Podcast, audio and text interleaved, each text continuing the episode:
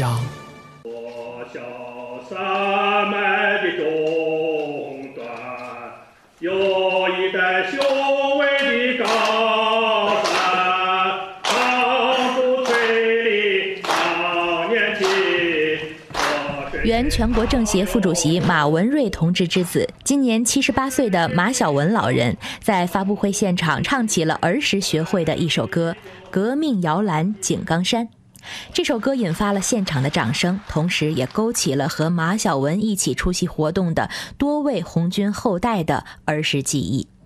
七十多年前，他们的父亲母亲为了革命的需要开始了长征，而他们则留在苏区，成为在磨砺中成长的一代风雨少年。那么这个长征在路非常仓促的情况之下进行转移。当时红军呢已经有一高级单位的话呢，有些小孩了，有好多的像我一样这么一大批这个红军的孩子留下了，他不得不留下，因为当时我们都是年纪很小。如果再我们走的话，我可以肯定就我今天不能在这里讲话了，也没这么个人。陈瑞生，一九三三年出生于江西瑞金，是老一代革命家陈正仁与彭如之子。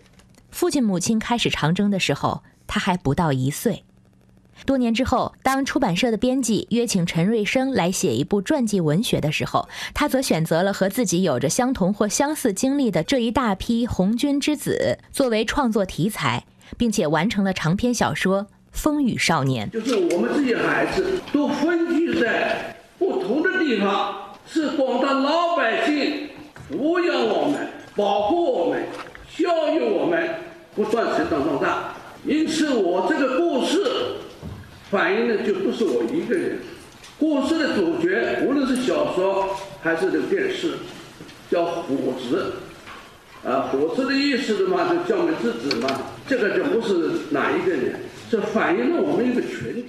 电视剧《井冈山儿女》就是根据中央党校陈瑞生教授的长篇小说《风雨少年》改编而成的。它主要讲述了一九三四年工农红军在第五次反围剿中失败，主力部队长征后，留在苏区的红军后代，在当地群众的抚养保护之下，与反动派斗智斗勇，经历坎坷，逐渐成长为红军战士，并且走上革命道路的故事。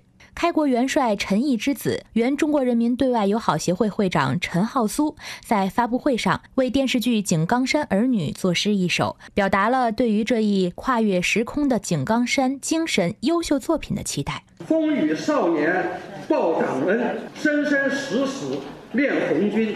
时空跨越精神美，天地飞扬主义真，曲艺成人同素质，青春白发共初心。振兴理理想，中原梦，伟业成功，四海清。谢谢大家。这部集思想性、艺术性、观赏性于一体的主旋律电视剧，将作为建国七十周年献礼作品，展现在广大观众的面前。央广文艺之声记者王菲北京报道。